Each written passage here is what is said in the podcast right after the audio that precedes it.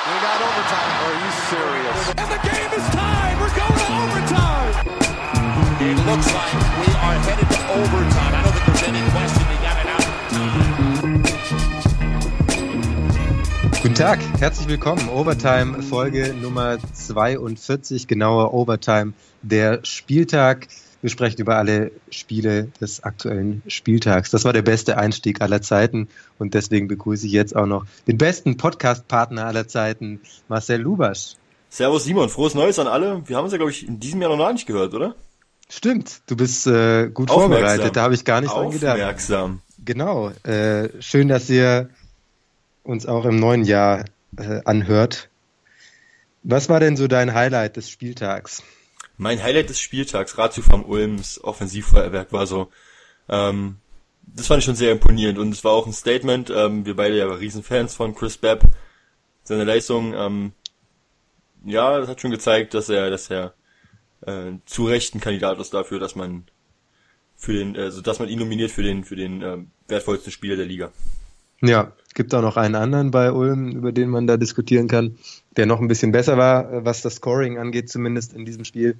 Werden wir später noch drüber sprechen. Mein Highlight des Spieltages, und das ist jetzt die elegante Überleitung zu unserem Thema der Woche, war natürlich das allererste Spiel von äh, Dirk Bauermann. Wie hast du das denn gesehen? Ja, war ja so, Dirk Bauermann ist ja, wenn wenn es darum geht, dass ein Coach ähm, eine Stelle neu besetzt wird in einem Team, dann ist ja immer sofort Dirk Bauermann. Also als Alba damals ähm, Sascha Obradovic gegangen ist nach der Saison, nach seiner letzten Saison, er war ja auch sofort Dirk Bauermann, ähm, als mhm. Oldenburg damals äh, den den Cut gemacht hat mit Machowski, äh, mit Machowski und dann kam äh, Drijancic danach, ähm, war auch sofort ähm, Dirk Bauermann, also wird halt überall gehandelt, sofort als Trainer. Ich bin froh, dass er jetzt endlich eine Stelle gefunden hat in Deutschland. Ähm, ich freue mich, ihn wieder in der Bundesliga zu sehen und ja. Ja, geht mir genauso. Ich habe äh, es in MFG ja auch geschrieben gehabt, dass ich mich wirklich sehr freue, wieder, wieder so einen richtigen Bauermann-Basketball in der, in der Liga zu haben. Spätestens zur nächsten Saison dann. Äh, harte Verteidigung, Zumal auch alle dieses strukturierter Basketball vorne. Zumal auch alle das Bild im Kopf, zumal alle das Bild im Kopf haben immer noch von Dirk Baumann, weil es ja immer so, so negativ behaftet ist, meines, also meines Erachtens zumindest das Empfinden, was ich so aufnehme, dass halt viele denken, dass Baumann so Steinfeld-Basketball spielt. Ja, totaler Quatsch. Ähm, mhm, und ja. deswegen, ich, ich würde mich echt freuen, wenn er so seinen, seinen Kritikern Lügen straft und halt eine gute Saison spielt mit Würzburg noch. Ähm, das wäre cool, das, das würde ich mich sehr freuen für ihn. Mhm. Diese Saison glaube ich, dass es schwierig wird, noch irgendwie in Richtung Playoffs zu gehen. Aber ähm, nächste Saison definitiv. Ja. War jetzt vielleicht auch nicht das allerleichteste Spiel. Gehen wir gleich mal zu der Partie Göttingen gegen Würzburg. Ähm, Jake Odom war ja krank, deswegen ist ähm, Barton wieder zurückgekommen, der eigentlich schon weg war, noch für einen Monat äh, wieder, glaube ich, hatte den Vertrag verlängert bekommen. Dann ähm, äh, Elijah Johnson hat sein erstes Spiel gemacht, den er Bauermann sehr, sehr schnell verpflichtet hat, ähm, wo man auch noch nicht so weiß, wo kommt er jetzt her, welche Form hat er und ähm, was, äh, was ist sein aktueller Leistungsstand, was kann er der Mannschaft bringen. Das wird sicher auch noch besser die, die nächsten Wochen, er wenig gespielt hat oder gar nicht, glaube ich, gespielt hat die letzte Zeit. Warten wir das mal ab, aber ansonsten ähm, ja, Ball schon mal ein bisschen mehr in den Post gebracht zu Cresoloncha, aber sonst war noch nicht so viel zu sehen, ähm, was da, was da dann passieren soll. Aber das war ja auch nicht zu erwarten. Ja, nach, Göttingen ist äh, ein paar Tagen. Gegen Göttingen ist halt auch gleich eine undankbare Aufgabe, so äh, zu Hause gegen Göttingen zu spielen, ist halt auch echt extrem schwer. da gibt es schon ganz andere Mannschaften, die da auch gescheitert sind dran, deswegen ähm, sollte man das jetzt nicht als Maßstab nehmen, die, dieses, ähm, diese Niederlage gegen Göttingen. Mhm. Vor allem äh, sollte man, wenn Alex Ruoff so stark aufspielt, ähm, nicht erwarten, dass da was geht. Denn äh, 22 Punkte, 11 Rebounds, 8 Assists. Fast hätte es gelangt zum äh, Triple-Double. Leider nicht ganz. Äh, zwei Assists haben ihm gefehlt. Starke Leistung vor allem von äh, Alex Ruoff. Ja, sehe ich genauso. Kann ich absolut unterschreiben. Sorry. Bitte. Bist du fertig? Gut, dann können wir ja weitermachen. Ich muss ähm, was trinken, Entschuldigung. Ja, trink mal was. Ich äh, leite derweil über zur nächsten Partie. Ähm, die, die wiederum war eine Überraschung im Gegensatz zu Göttingen-Würzburg. Braunschweig gegen Bayreuth und auf einmal stand es äh, nach 40 Minuten 82 zu 63. 19 Punkte Unterschied zwischen Platz äh, 16 und Platz 4, wenn ich das richtig im Kopf habe. Das war, das war ja unglaublich ähm, stark. Ich hatte in, äh, vor einigen Wochen ähm, Ende Oktober war das äh, mein, meine Kolumne an Frank Menz geschrieben und da, da hatte ich ganz unten drin, ähm, die Löwen müssen wieder kämpfen. Das tun sie. Ähm, da hat er sie wirklich äh, voll aus dem Tal rausgezogen. Sie, sie kämpfen. Das ist das Wichtigste. Und sie spielen jetzt auch ähm, ordentlich Basketball und äh, auf einmal sieht das sehr, sehr gut aus und sie schlagen einen sicheren Playoff-Kandidaten. Ja, also zum, was mich am meisten gefreut hat, war die Reaktion nach dem Abpfiff von Steven Arik Babu. Du hast halt gesehen, wirklich auch bei plus 17, 18, 19 stand er noch am Spielfeldrand und war wirklich richtig pumped, also total ähm, unter Strom noch gestanden und da hast du richtig gesehen, als der Abpfiff kam, so ein bisschen kam dann die Erleichterung, Stein vom Herzen gefallen und dann auch gegrinst und sich gefreut für sein Team und man muss auch echt sagen, Braunschweig hat gut gekämpft und Bayreuth hat wirklich zu keiner Phase des Spiels irgendwie ins, ins Spiel gefunden. Also die haben immer irgendwie schwierige Würfe nehmen müssen, ähm, egal was, was, was, was Braunschweig ihnen angeboten hat, es waren, waren immer so schwierige Würfe oder ähm, gar nicht erst ins Setplay gekommen, weil, weil Frank, äh, Braunschweig gut verteidigt hat gegen Bayreuth. Ähm, Andy Seifert hatte große Probleme im Post ähm, und vorne hast du dann halt irgendwie Pierre, Madlock, äh, Grosel, Thais, der auch gute Würfe getroffen hat, der gut freigespielt worden ist, häufig im Pick and Pop gespielt hat. Ähm, also es lief schon richtig, richtig gut bei, bei Braunschweig und es hat halt schon Mut gemacht für, für die kommenden Wochen. Gerade mhm. jetzt auch ein Sieg gegen Bayreuth so. Ja, bei Bayreuth war Kian Anderson sehr aktiv, ähm, hat sechs Fouls gezogen, ähm, aber auch seine Field Goal Percentage war nicht so gut, äh, 36 Prozent. Es gab aber noch welche, die noch schlechter waren. Nate Linhardt, zwei von elf, Dimon Brooks, äh, eins von neun. Da sieht man zum einen, dass Bayreuth keinen guten Tag hat, aber man sieht eben auch, dass Braunschweig äh, deutlich besser verteidigt hat, als sie das die letzten Monate ja. getan haben. Sieht man dann auch an der Dreierquote. Ähm, Bayreuth mit 32 Prozent, sonst sind sie, glaube ich, bei 41, 42 Prozent im Schnitt. Das ist schon, das ist schon ähm, dann nicht nur Glück, wenn der Gegner 10 Prozent weniger Dreier trifft. Das ist einfach ähm, äh, auch eine gute Verteidigung. Und jetzt kommen wir halt zum Thema Abstiegskampf. Wir haben also ich weiß, bin mir ziemlich sicher, dass ich es gesagt habe, ob Simon, ich möchte jetzt nicht für dich sprechen, aber wir waren uns schon recht einig, dass Braunschweig und Hagen, äh, jetzt gut Hagen sowieso, aber Braunschweig auch noch mit absteigen wird.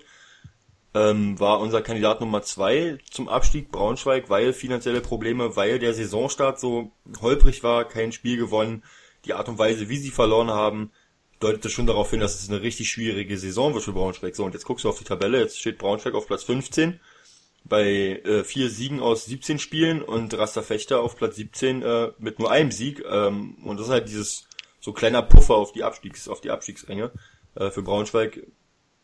Ähm, da wird es dann halt für Rasta Fechter extrem schwer, da noch irgendwie ähm, Braunschweig einzuholen. Hm. Das war halt dieser, dieser Kampf, der gefehlt hat. Man hatte so den Eindruck, wenn es wenn es mal zwei Minuten nicht läuft und der Gegner einen kleinen Run hat, 8 zu 0 oder so, dann bricht Braunschweig völlig zusammen, ähm, kämpft nicht mehr, macht nichts mehr, hat aufgegeben. Ja, das war nicht und unterscheidend, das, das hat ja auch Arik Babu und Frank Menz selber gesagt im Interview, dass, ja. dass wir dann den Kopf in den Sand stecken, wenn es halt wirklich scheiße läuft, aber genau dann müssen wir kämpfen und das war halt das Problem, was sie hatten. Und das haben sie diesmal gemacht und ähm, deswegen haben sie das, äh, deswegen gewinnen sie Spiele jetzt. Ja. Richtig. Und äh, wir dürfen nicht vergessen, Tübingen, über die sprechen wir später auch noch, ähm, ist jetzt hinter, hinter Braunschweig, du hast es gerade schon gesagt, Braunschweig auf 15, nicht mehr auf 16. Tübingen hat zwar deutlich gegen Braunschweig gewonnen, aber ansonsten eben nur zwei Spiele noch ähm, für sich entscheiden können. Deswegen steht Tübingen jetzt mit drei zu 14 da. Das ist äh, auch sehr, sehr schlecht. Ähm, vielleicht ein bisschen schlechter als erwartet. Braunschweig äh, mit äh, zu 13. Also da ist die Bilanz etwas besser. Und vor allem Fechter steckt äh, richtig weit. Richtig, richtig, richtig weit unten drin. Bevor wir äh, ganz unten über den Abstiegskampf sprechen, noch kurz zu Bayreuth. Glaubst du, dass das eine einmalige Sache war oder werden das jetzt, werden wir häufiger solche Spiele von äh, Medi Bayreuth sehen. Nein, ich glaube nicht. Also ähm, hast du dir mittlerweile die Doku anguckt von Braunschweig? Ich werde dich jedes Mal fragen. Von Bayreuth. Wer meint Nee. ja. Okay. Aber man hat, man, man, also wer, die Doku gesehen hat, äh, unter den Leuten ist eine kleine Truppe von Menschen, die das gesehen haben, exklusiver Kreis, die, die den gesehen haben, äh, die Dokumentation, die, die Sobald wissen, ich geguckt habe, ist der Kreis nicht mehr exklusiv. Ne? Ja, dann kann ich schon denken, Spaß dass du das. nicht mehr Ja. cool, ja. äh, sowieso wie Flex Gang, so. Das ist halt ein kleiner elitärer Kreis und dann, ähm, also jetzt nochmal, ähm, Marcel gehört übrigens dazu. ich bin, wir, ja, klar, äh, Golden Patch und so, ist genau mein Ding. wenn du, wenn du nicht blond wärst, hättest du schon lange deine, deine Haare gefärbt. Du könntest dir einen dunklen Patch mal machen. Das wäre doch mal cool. Ja. Auf dem, auf dem Kopf. Genau. Willst du nicht? Nee, ich, ich, ich werde demnächst Vater. Ich glaube, da muss ich ein bisschen mehr. Oh, ein jetzt, jetzt wird mehr- er seriös. Jetzt, genau, genau, Seriosität Jetzt, ähm, wahren. Können wir mit dem Podcast auch aufhören, dann macht keinen Ja. Spaß mehr. Wenn, wenn du anfängst, seriös zu werden und dann. Äh, ja, was wolltest du sagen zu, zur Dokumentation? Ja, ich, wollte dich sagen nicht zu, unterbrechen. Zu, zu Raoul Connor. Ähm, Mhm. geht es darum, dass er schon sein Team ähm, die richtigen Impulse gibt. Und ich denke nicht, dass es häufig, also dass es jetzt noch häufiger vorkommt, dass Braunschweig so, äh, Braunschweig sage ich schon, Bayreuth so Spiele verliert.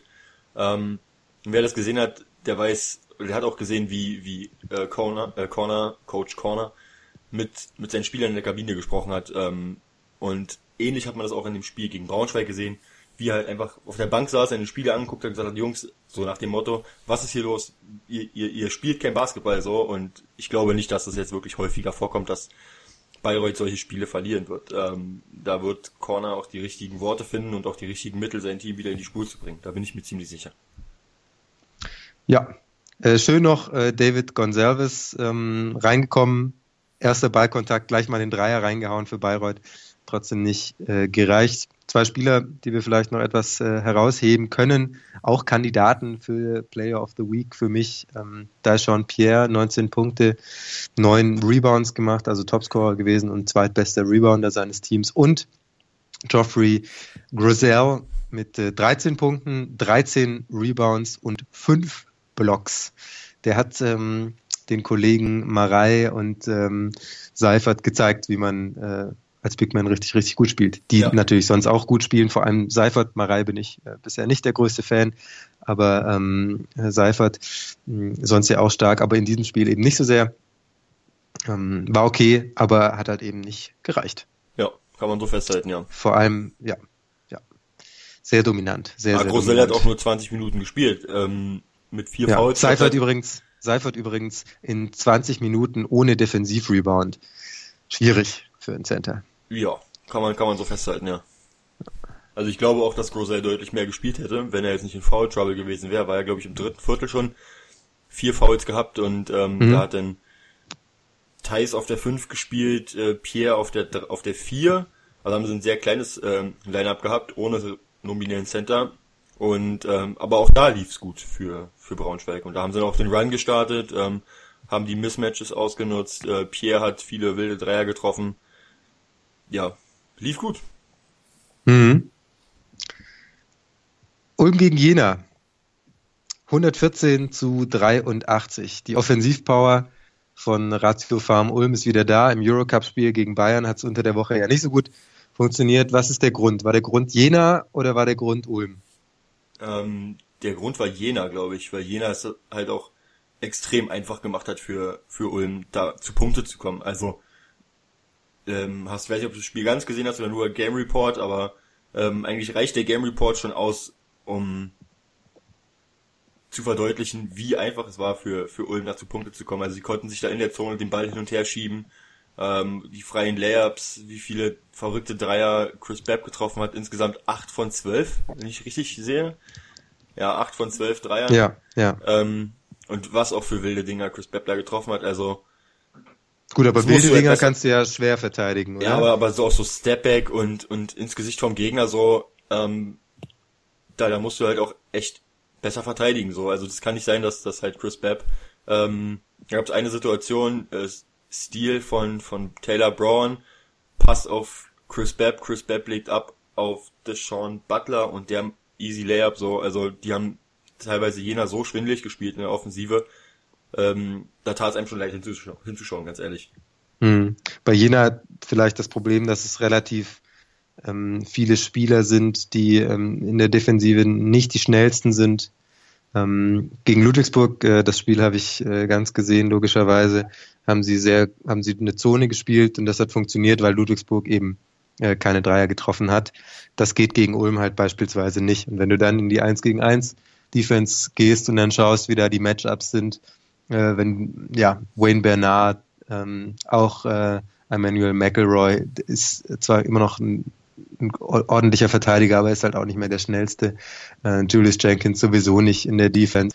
Ähm, also da kann man sich schon erklären, warum ähm, Ulm dann so hoch gewinnt, weil ja. sie aus den 1 gegen 1 Situationen einfach viel mehr machen. Auch wenn einige noch verletzt sind. Aber ähm, gerade die Spieler, die ähm, zum Beispiel sehr athletisch sind, wie Raymar Morgan das ist, ähm, der macht dann halt 34 Punkte. Oder Chris Babb, wenn, wenn du ihn nicht so verteidigst und wenn er dann auch noch einen guten Tag hat und verrückte Dinger trifft, dann macht er halt 28 Punkte. Ja. Und Braden Hobbs, wenn du ihn nicht richtig, richtig gut verteidigen kannst, dann spielt er halt zwölf Assists. So. Also das, ähm, da kommen sicher zwei Sachen zusammen. Zum einen eben die, die Defense von Jena, ähm, die da nicht in, in ähm, aber das ist auch nicht das Niveau, was Jena sonst spielen muss, keine Frage. Ähm, und eben die unglaubliche Offensivpower von Ratio Farm Ulm, auch ohne Tim Olbrecht und auch ohne Per Günther. Muss man ja auch mal festhalten. Das ist, ähm, wäre eine eine siebener Rotation, wenn sie ähm, nicht Joschka Ferner, Till Pape, Dennis äh, Krämer reinwerfen würden. Okay, Ferner spielt auch sonst immer mal wieder ähm, ein paar Minuten und, und wird auch integriert in die Rotation, aber vor allem Pape und Krämer haben das noch mal, schon nochmal etwas erweitert, ähm, weil sie sich eben auch leisten können. Aber das war schon, das war schon richtig stark von Ratio Farm Ulm. Was, was rechnest du denn für Chancen aus als Ludwigsburger gegen Ratio Farm Ulm in der Qualifikation zum Top 4? Ähm, da bin ich mal gespannt. Also ich, ich gehe natürlich davon aus, dass Ludwigsburg dieses Spiel gewinnt, ist keine Frage. Ähm, Realistisch, klar. Sie, das, äh, nein, ernsthaft. Also ich, ich bin da sehr gespannt auf dieses Spiel.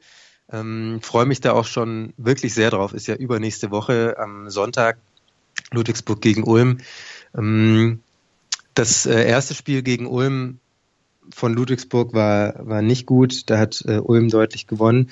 Man muss jetzt aber auch sehen, ähm, dass Ulm tatsächlich ein bisschen aus dem Zahnfleisch vielleicht daherkommt, ohne Günther, ähm, ohne Ulbrecht. Wenn man die richtig gut verteidigt, dann ähm, glaube ich, dass es, dass es ihnen äh, schwerer fallen wird, ihre Offensivpower so eben ähm, aufs Feld zu bringen. Wenn Ludwigsburg zum Beispiel so verteidigt wie gegen Bayern jetzt am Wochenende, dann sehe ich da definitiv Chancen.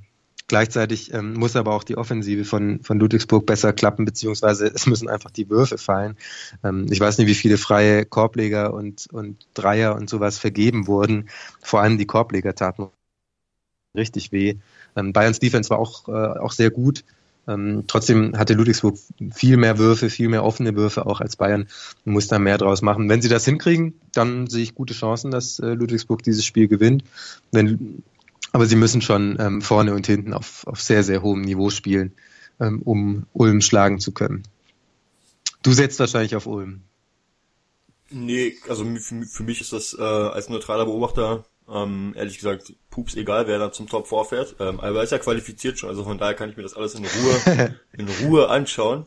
Ich wollte eigentlich noch was, was anderes zu sprechen kommen, und zwar ähm, hat es mich ziemlich aus den Socken gehauen, als ich diesen, diesen, diesen Dank am Wochenende gesehen habe von, äh, von Kevin Martin mhm. in der Champions League. Welchen? Ja, ja, unfassbar. Ey, also, also, also sei mal nicht, also, das habe ich schon seit langem im europäischen Basketball so einen Dank ins Gesicht siehst du halt häufig nur in der NBA so. Ja, also, also der so Witz extrem. ist ja, dass, dass der Witz ist ja ähm, eigentlich, also ich kenne wenige Menschen, die sich mit der Champions League beschäftigen, um ehrlich zu sein, außerhalb der Standorte. So Eurocup, Euroleague guckt jeder, Champions League gucken wenige. Ähm, und Calvin Martin haut halt eigentlich jede Woche einen Posterdank raus. Das ist, er ist jedes Mal in den Highlights. Er hat, also wirklich, kein Witz, der haut jedes Mal so ein, so ein Ding raus. Das war jetzt natürlich ähm, noch mal ein bisschen krasser als die anderen, aber auch äh, schon schon gegen Shilonagura in ich glaube zwei Wochen zuvor hat er auch so ein Ding gemacht, auch über einen drüber.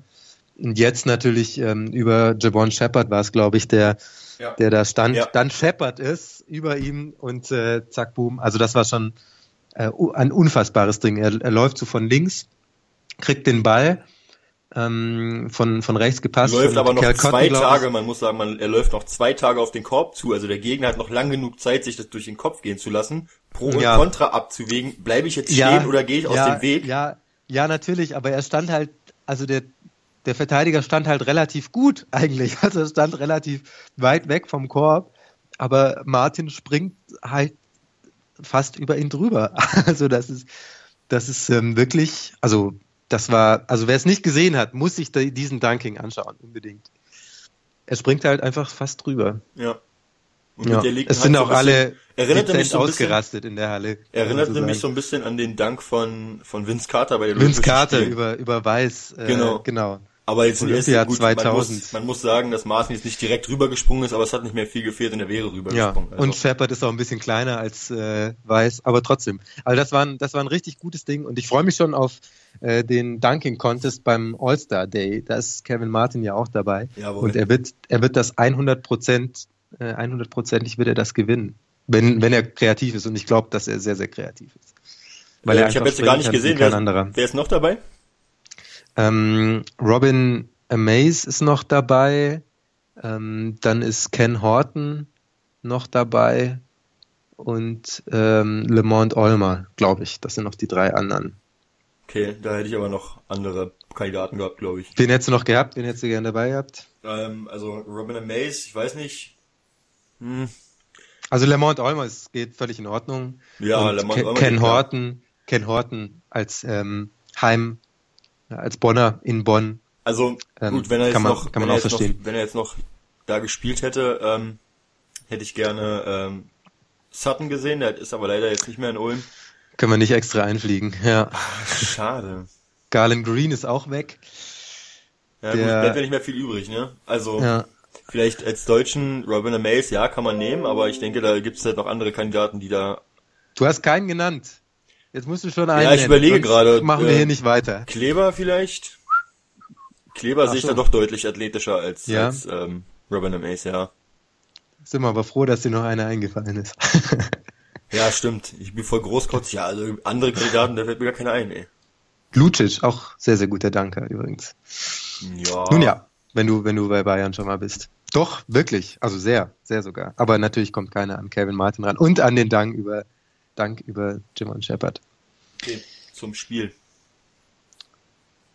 Ja, ähm, Ludwigsburg, Bayern, wir haben es ja schon angedeutet. Defensivfeuerwerk. Kann man das so sagen? Sonst sagt man immer Offensivfeuerwerk. Das war ein Defensivfeuerwerk. Beide wirklich sehr, sehr gut in der Verteidigung. Bayern hatte keine einfachen Würfe. Ludwigsburg äh, hatte ein paar mehr, aber hat sie halt nicht getroffen.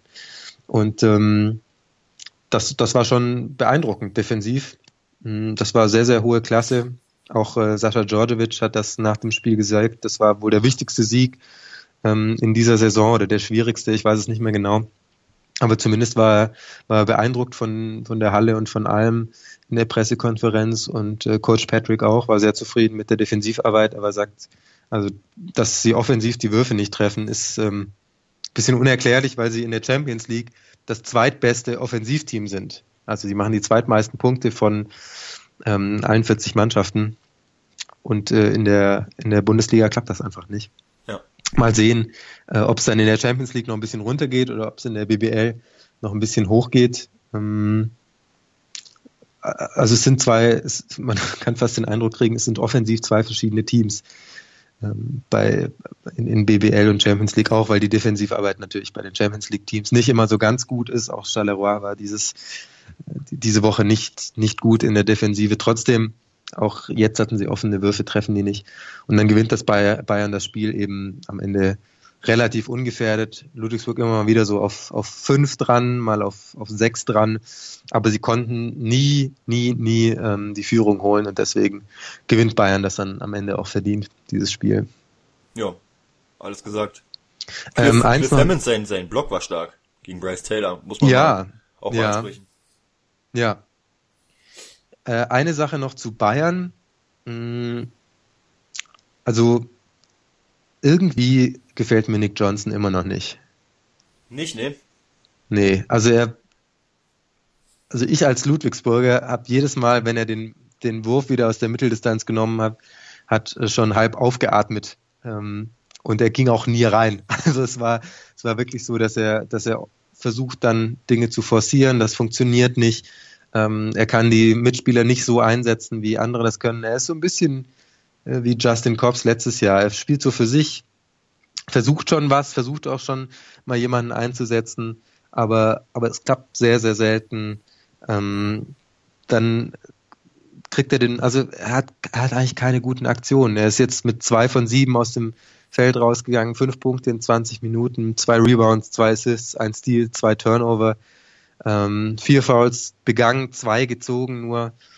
Mm, das Defensive ist okay, was er spielt, ähm, aber, aber in der Offensive bräuchte Bayern einfach, um, um richtig, richtig gutes du? Team zu sein, brauch, brauchen sie da mehr. Sie brauchen da mehr. Ja, aber du musst halt auch sehen, dass Johnson ist jetzt noch nicht so lange dabei. Er kam halt auch nicht von der, von der Vorbereitung, sondern er kam halt relativ spät zum Team, ist jetzt auch jetzt, ich glaube, einen Monat oder so.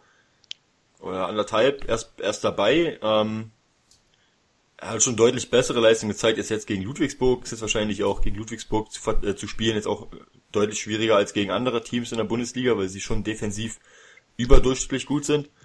Ähm, also ich würde ihm einfach noch Zeit geben. Ich glaube, dass die Bayern halt, sie sind nicht blöd und sie werden jetzt auch nicht einen Point Guard verpflichtet haben, der jetzt, ähm, sie lassen sich halt nicht irgendwie wochenlang Zeit, um einen Point Guard zu verpflichten, um den Markt zu sondieren, um dann äh, komplett in die, in die, in die Tonne zu greifen. Das kann ich mir nicht vorstellen. Deswegen würde ich Johnson einfach noch Zeit geben ähm, und sagen, okay, komm, zwei, drei Wochen und dann Richtung Playoffs wird es dann wieder was mit ihm, glaube ich. Hm. Also sein Dreier ist ja gut, steht bei 43 Prozent, aber die, äh, mir, mir gefallen die, die Würfe, die er, die er nimmt, nicht. Ähm, ganz einfach knapp 40 Prozent. 40 Prozent Zweierquote ist einfach zu wenig. Und, ja, wir sprechen ähm, in den Playoffs nochmal drüber, wie es bei ihm ausschaut. Ja, also wenn ich ihn jetzt, wenn ich ihn jetzt, wenn ich jetzt sage, dass ich unzufrieden bin, dann wird er eh in den sagen. nächsten Wochen die Monster-Performances ja. auflegen. Aber aktuell ist es halt einfach äh, nicht so gut. Die letzten Spiele, zwei von sieben, vier von sieben, drei von neun, eins von fünf. Mm, da, da, muss noch mehr kommen von, ja. von ihm. Und auch die Assist-Zahlen. Er hat ähm, einmal sechs, zweimal fünf gehabt und sonst in seinen zwölf Spielen nie mehr als zwei. Ähm, für einen Point Guard, der er ja sein soll, auch wenn er eigentlich eher ein Com Combo Guard ist, was er ja auch spielt. Ähm, aber einer, der zum Teil auf der Point Guard Position spielt, muss mehr als mehr als ähm, 2,3 Assists spielen in 20 Minuten, finde ich. Und wenn er die schon nicht spielt, ist auch okay, aber dann muss er das Teamspiel besser zum Laufen bringen. Das kann ja auch sein, dass ein anderer dann den Assist spielt, wenn er den Pass vor dem Assist spielt, aber das gibt's auch nicht so häufig. Aber warten wir das, warten wir das ab. Äh, ein Sonderlob noch für äh, Danilo Bachtel, äh, wie wir ihn ja liebevoll nennen, 18 Punkte gemacht. Und ähm, das nachdem er krank war. Also er hat nach dem Spiel auch nochmal ordentlich gehustet, habe ich gesehen. Er war noch nicht so ganz fit, aber ein tolles Spiel gemacht und vor allem neun Fouls gezogen. Das äh, musst du auch erstmal machen. 14 Freiwürfe dafür bekommen, 12 verwandelt. Und ähm, der Garant für den Sieg und für die laufende Offensive bei Bayern. Absolut, ja. 4-3, oder? 4-3, stimmt. Wenn ich jetzt an unseren, unseren Redaktionsplan Moment mal, unser Redaktionsplan sagt was anderes. Aber wir können das auch jetzt schon, wir können das auch jetzt schon einschießen. Sie, Komm, wir machen das jetzt. Wir können auch strikt nach Redaktionsplan. Wir. Nee, du bist äh, in Berlin, macht man, oh komm, jetzt machen wir das anders. Okay, wir machen das anders. For three. Ähm, wer fängt an? Ja, Fängst du, du an? Klar, ich fange an, okay. An, klar. Meine Frage: Welche drei Spieler oder welche Spieler, wenn dir drei einfallen, ist gut, mal schauen, wie viele es sein werden, werden nächste Saison, also Saison 2017, 2018, für den Most Improved Player Awards in Frage kommen. Boah. das ist hart. Da habe ich mir mal richtig was ausgedacht. Ei, heute Morgen richtig, in der Vorlesung. Aber richtig. Welche Spieler werden nächste Saison? ja, also die, die diese Saison, wo du dir denkst, so ja, haben schon Potenzial, aber ist noch nicht so ganz gezeigt, aber da muss irgendwie mehr drin sein, da muss mehr kommen. Und nächste Saison explodieren die so richtig. Also ich glaube, ähm, also Ismet Akpina für mich sowieso immer ein Kandidat. Ähm, seit drei Saisons. Seit drei, genau, seit drei Saisons ja. mindestens. Also ja. Ähm, ja. jetzt ist, glaube ich, dieses Jahr sein letztes Jahr in Berlin. Wenn er jetzt nicht verlängern sollte, wird er wahrscheinlich auch in der Bundesliga irgendwo unterkommen. Mhm. Ähm, mit deutlich mehr Minuten könnte ich mir schon vorstellen, dass er eine viel, viel größere Rolle spielt. Äh, deswegen sage ich Ismet Akpina. Mhm. Ähm, Basukone. Okay. Glaubst du in Ludwigsburg oder glaubst du woanders? Ähm, er hat ein Jahr, ein Jahr hat er. Ich könnte mir vorstellen, dass man, also wäre man, also man wäre blöd, wenn man die nicht verlängert. Ähm, Basukone und boah, das ist echt eine gute Frage. Ich schaue gerade Danke, die, die, ganzen, die ganzen äh, Statistiken durch, äh, ob ich jetzt irgendein Ja, Team, ja. irgendein Team habe, irgendeinen Spieler vergessen, aber ich wüsste jetzt nicht, wen ich noch nennen könnte. Ist auch okay, geht, geht in Ordnung. Wir wissen ja alle, dass du nicht so viele Spieler aus der Easy Credit BBL kennst und dafür, dass du dafür ähm, Also wir könnten jetzt äh, über ist die das sehr gut, dass dir schon dritte zwei, sprechen, das wäre dass okay. dir schon, schon zwei eingefallen sind, finde ich, ähm, überrascht mich. Bin ich äh, positiv überrascht Danke. von deiner Danke. Leistung. Man muss dazu sagen, dass Simon vor dem Podcast zu mir sagte, hast du eine Frage für 4-3? Ich meinte, ja. Ja, ich habe auch eine Frage, aber noch keine Antworten. Ja, So aber inzwischen habe ich welche. Na komm, jetzt hau mal raus. Ähm, Maudolo, Ah, ja, okay. ja, äh, würde ich nennen. Er hat, er spielt diese Saison schon, schon ordentlich, aber ich glaube, dass der, dass er nächste Saison mehr Verantwortung noch haben wird, äh, mehr Aktionen laufen wird und deswegen ähm, auch mehr Punkte erzielen wird. Zum Beispiel, was ja ähm, auch immer ein Anhaltspunkt ist für, bei der MIP-Wahl. Und ähm, er ist ein Scorer. Äh, ich glaube, dass, dass da einfach noch viel mehr kommen kann, kommen wird. Deswegen glaube ich, dass Maudolo äh, einer sein wird. Dann äh, gehe ich mit bei Akpina und äh, ich habe noch einen anderen Ludwigsburger auf der Johannes Liste, der, der, nee, äh, der bisher schon ähm, in ein paar Spielen gezeigt hat, dass er richtig, richtig gut werden kann. Unter anderem gegen äh, Charleroi jetzt unter der Woche Martin Bräunig, der noch nicht so viel spielt, ähm, acht Minuten pro Partie, zwei Punkte, aber einfach ähm, unfassbar gute Anlagen hat, ähm, ein richtig guter Postplayer werden kann, auch, auch außerhalb kann er, kann er den Wurf treffen. Von einem Dreier hat er getroffen, okay, den, den nimmt er noch nicht so wirklich, aber aus der Mitteldistanz kann er werfen. Ich glaube, dass, dass er ein richtig, richtig guter ähm, BBL-Spieler werden kann äh, und deswegen er nächstes Jahr mein MIP. Ja. Meine Frage an dich, Simon. Bitte. Ähm, Situation, das Spiel steht auf Messers Schneider. Ähm, du liegst mit zwei Punkten zurück ähm, und hast den letzten Wurf. Kannst für zwei gehen, kannst für drei gehen. Ähm, welche drei Spieler würdest du nehmen, die dir den letzten Wurf, die für dich, für dein Team den letzten Wurf nehmen? Hm. Auch eine sehr schöne Frage. Was heißt den letzten Wurf? Also die, die drei, die den, die den, ähm, Ja, die den wir- Wurf nehmen oder die ihn rausspielen sollen? Äh, sagen wir noch fünf Sekunden zu spielen und äh, die den letzten Okay. Wurf, die den letzten Wurf haben. Äh, ich würde nehmen Strelnieks, Strelnieks und äh, Strelnieks würde ich wahrscheinlich äh, in meine Ausstellung. Nein, also äh, Janis Strelnieks auf jeden Fall. Äh, ein Spieler, der das auch schon gezeigt hat ähm, in der Partie gegen Bayreuth, dass er den Dreier treffen kann. Dann will ich auch einen, der ziehen kann. Ähm, das wäre Darius Miller, der sich äh, in der 1 gegen 1 Situation äh, immer äh, immer einen Wurf erarbeiten kann, der okay ist, ähm, den er dann auch treffen kann. Und dann will ich noch einen Spieler haben, der am Brett steht, den man anspielen kann, der dann ja schon relativ zuverlässig äh, scored. Und jetzt nehme ich noch einen dritten Bamberger, wäre bei mir noch äh, Nicolo Melli. Okay. Das wären meine drei Spieler. Okay. Ähm, sehe ich anders, habe ich andere Spieler gepickt. Ähm, meine erste Wahl war Darius Miller. Mhm. Äh, gerade weil Total er, anders als bei mir, ja. äh, weil er, weil er halt ziehen kann. Meine erste Wahl Darius Miller. Bei dir war es ja Ach so. Ja, ich habe Ähm, äh, drei Spieler, aber ja, okay. Gerade weil er ziehen kann, ähm, trifft sehr solide aus der Mitteldistanz. Also dem würde ich immer den Ball geben, wenn ich, wenn ich äh, Game on the Line und äh, letzte Sekunde und Wurf entscheidet über Sieg und Niederlage, gibt Darius Miller den Ball, der macht das. Ähm, Nummer zwei, Dragan Milosavljevic Mhm. äh, von Alba Berlin, ähm, weil er ein richtiger Captain ist. Ähm, es ist halt auch nicht so, dass du halt fragen musst, wer will den letzten Wurf nehmen, sondern ist halt ganz klar so. Also er, er, er ist Serbe, ähm, der, ja, das hat er halt im Blut sowas. So. Oder der, der kennt keine, keine Gefühle oder Nervosität. Das hat man auch jetzt im Spiel gegen Malaga gesehen. Äh, falls du es gesehen hast, äh, ansonsten kläre ich dich da später nochmal drüber auf.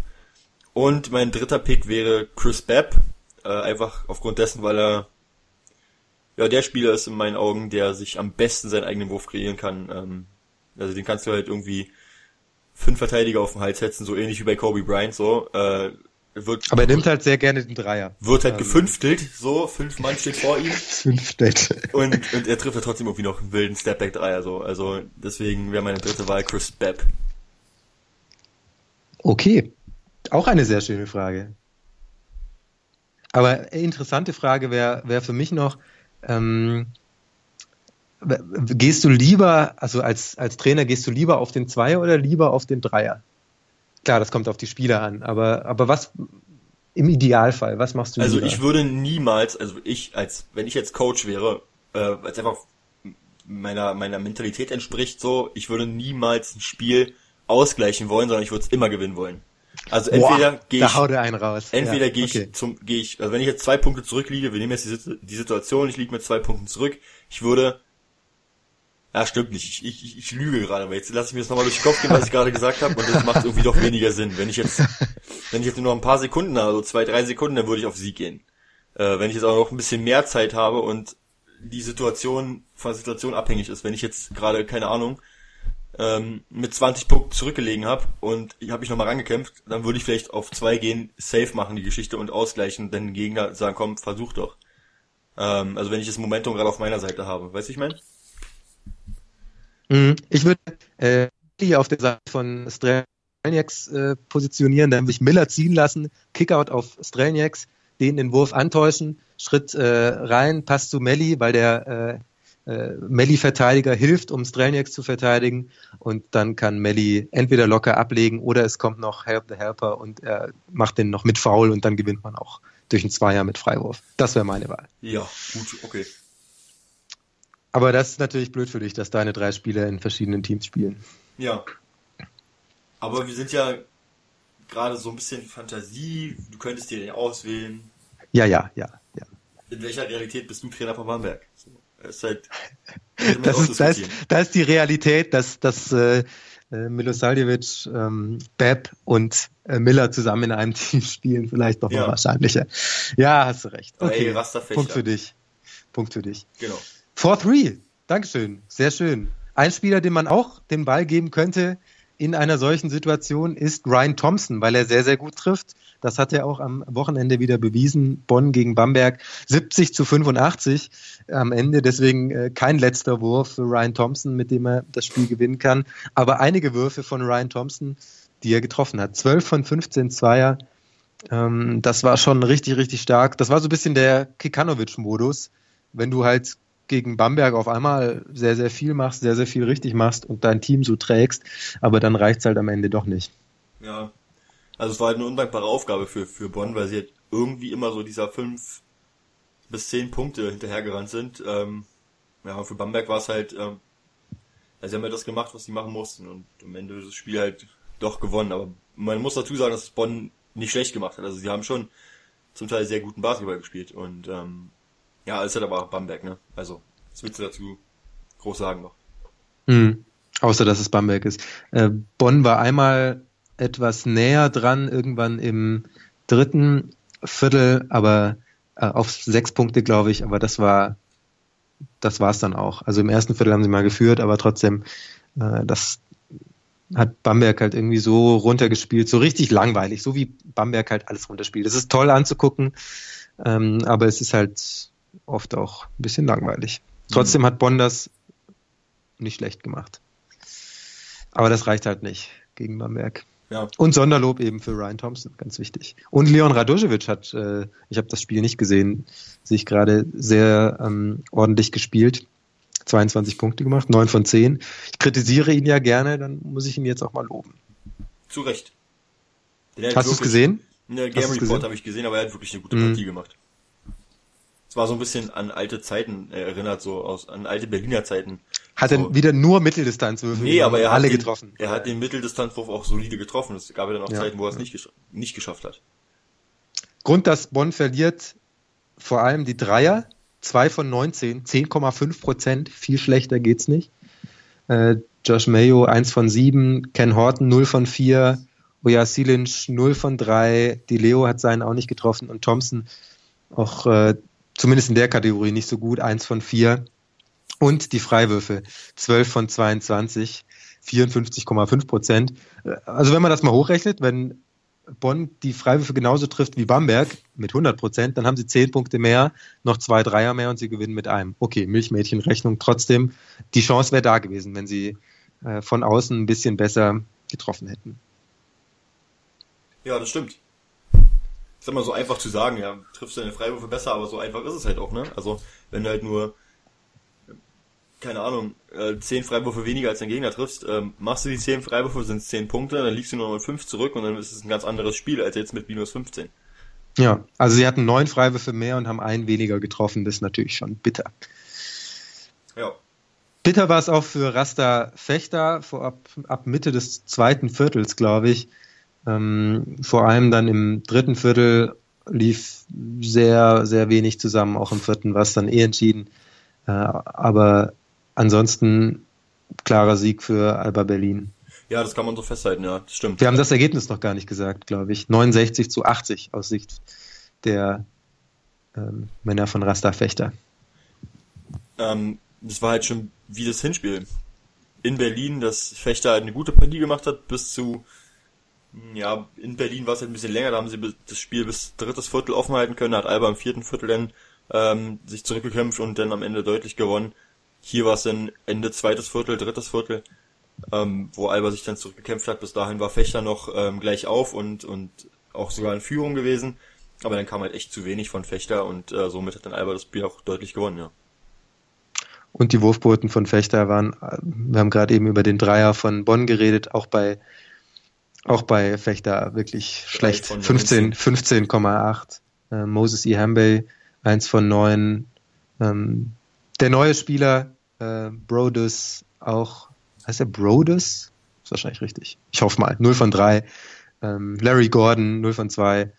Mm, das war nicht gut. Nee. Was gut nicht. war bei Fechter, war das Rebounding. Da sah Alba ziemlich alt aus. Wird das wieder besser, wenn sie äh, Kikanovic zurückhaben? Ja, ich denke schon. Also es war jetzt auch. Und äh, und äh, Radosaljevic hat ja also auch. sie sind ja jetzt eigentlich quasi ohne nominellen Center. Also äh, Jonathan Malou ist zwar dabei, aber spielt jetzt nicht viel und es ist auch nicht so der der Typ, der jetzt prädestiniert ist als guter Rebounder.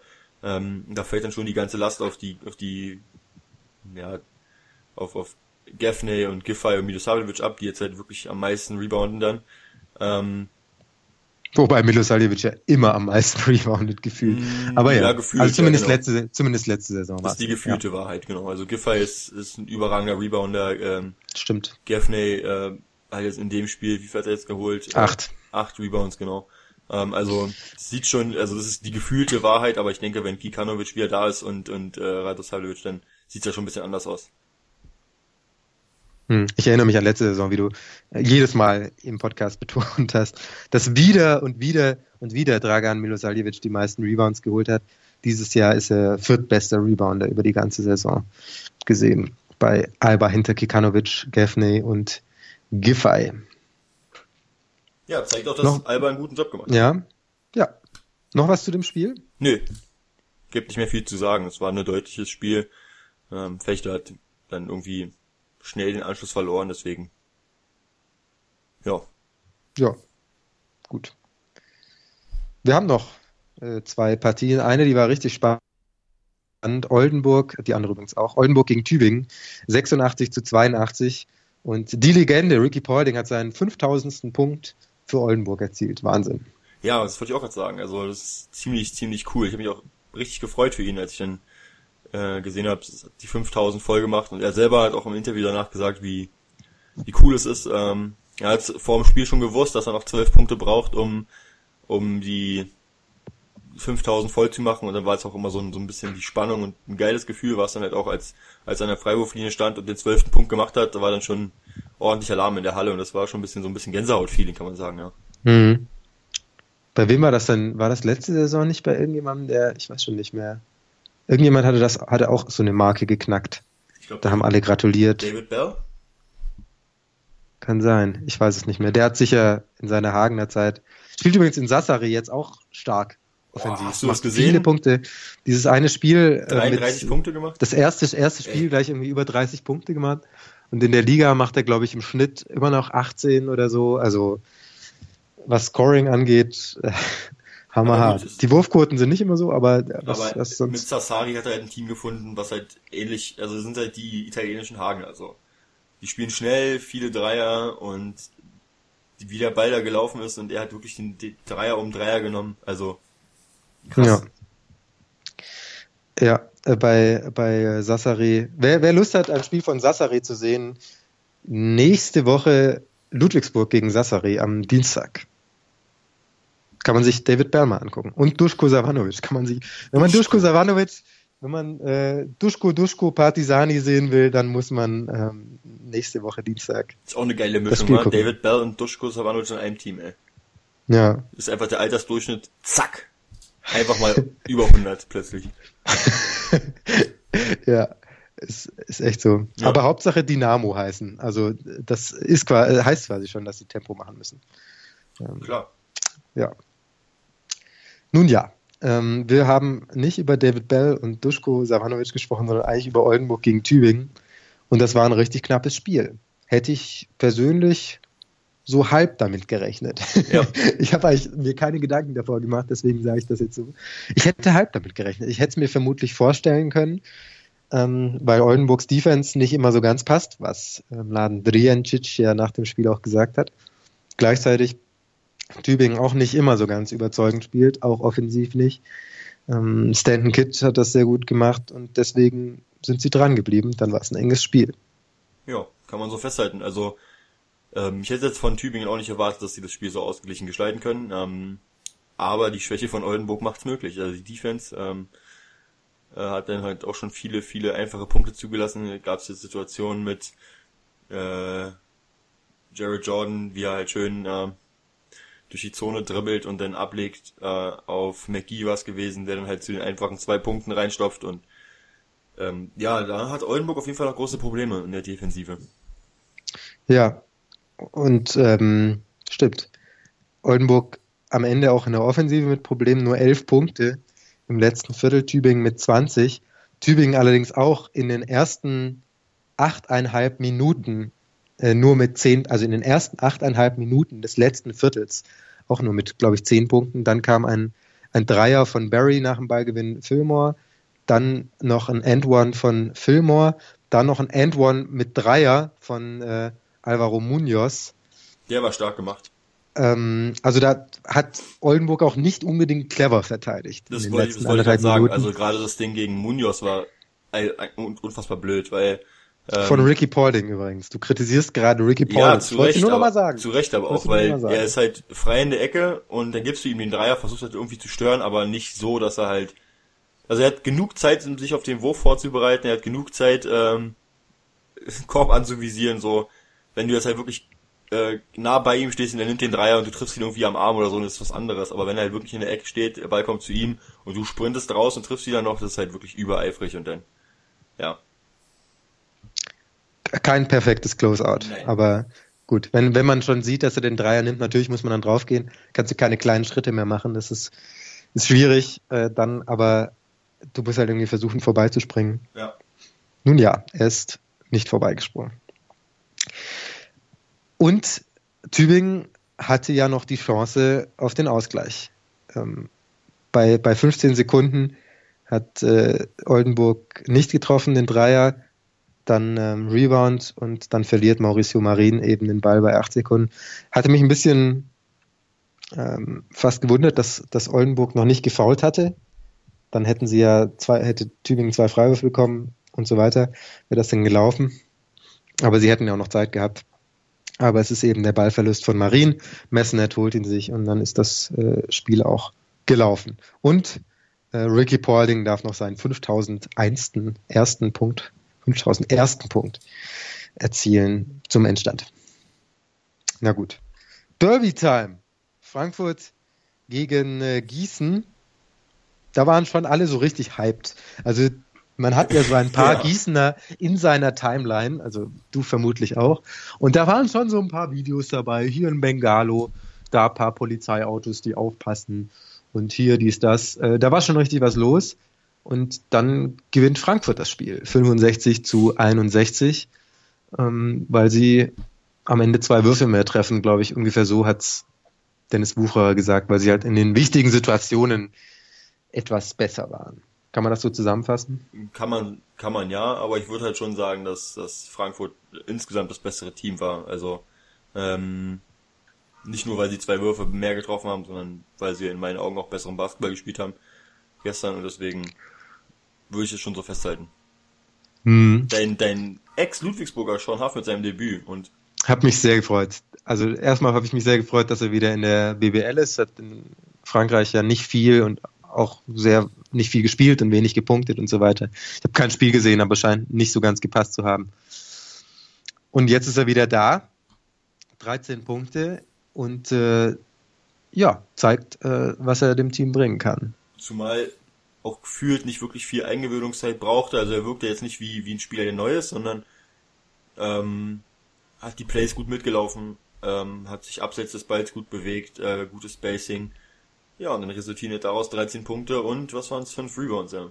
Ja, er ist aber auch kein Spieler, für den man jetzt besonders viel laufen muss. Also der kann, wenn er den Ball an der Dreierlinie kriegt, wenn er halbwegs frei ist, drückt er ab. Wenn er nicht so frei ist, geht er in einem weiten Bogen zum Korb oder er passt halt weiter. Das ist ein Spieler, den du relativ einfach zumindest in die Offensive integrieren kannst, der da nicht äh, jetzt anfängt, verrückte Dinge zu machen, sondern ja. äh, er, er, spielt halt sein Spiel und äh, du weißt, was er dir gibt.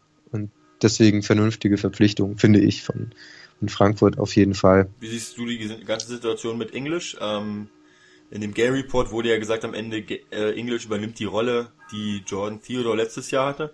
Meinst du, das ist so der Typ, der am Ende die, die Spiele entscheidet? Ja, das hat er ja schon gezeigt. Also bei dem Spiel in Tübingen hat er den unfassbaren Dreier zum Sieg getroffen. Den, äh, ich weiß nicht, ob du den gesehen hast, aber der war wirklich äh, ultra krass und er spielt richtig, richtig gut. Er ist ein Top-Aufbauspieler. Ähm, die, die Zweier sind noch nicht so drin, aber den Dreier trifft er sehr zuverlässig, macht viele Punkte, probiert viel, läuft viel und das ist genau der Spieler, den ähm, Gordon Herbert jede Saison haben will. Ähm, das war letztes Jahr John ähm, Theodore und äh, dieses Jahr ist es jetzt eben AJ English, auch wenn Kwame Warren ähm, ja als Point Guard geführt wird und, und AJ English als, als Shooting Guard. Ich habe jetzt auch noch nicht so viel von Frankfurt gesehen, aber das, was ich gesehen habe, hab, äh, das hat mich schon sehr beeindruckt. Und ich denke schon, dass, dass English diese Rolle übernehmen kann. Ob er jetzt diese, diese ähm, Theodore-Qualität über die ganze Saison haben kann, das weiß ich nicht, das, das wird man sehen müssen, aber ähm, ich denke schon, dass er, dass er in die Richtung tendiert. Und man muss ja sagen, er ist auch noch ein relativ junger Spieler. Ich weiß nicht, wie alt war Theodore, hast du das gerade auf dem Schirm? Ich glaube 25, 26 wird Theodore gewesen sein, mehr älter, älter auf keinen Fall. Mhm. Äh, English ist, äh, glaube ich, auch 24. Ähm, also ist auch noch ein relativ junger Spieler. Theodore übrigens äh, 27 geworden im Dezember. Und ähm, ja, also ist, ein, ist noch ein Spieler, der sich auch noch entwickeln kann. Würde mich freuen, wenn er längere Zeit in der Liga bleibt, vermutlich nicht in Frankfurt, aber wenn er so weiterspielt, gerne auch bei einem anderen Verein. Weil du gerade sagtest, äh, muss man mal sehen. Ähm, hast du nach deiner, also nach unserer ersten 4-3-Folge zur Erklärung stellte Simon die Frage, äh, welche drei Spieler haben denn die wildesten Frisuren in der Liga? Oder die schlimmsten, mhm. war es die schlimmsten oder die wildesten? Ich glaube, es waren die schlimmsten. Ähm, und sein Kandidat war Julian Gamble, der sich jetzt die Haare geschnitten hat. Ja.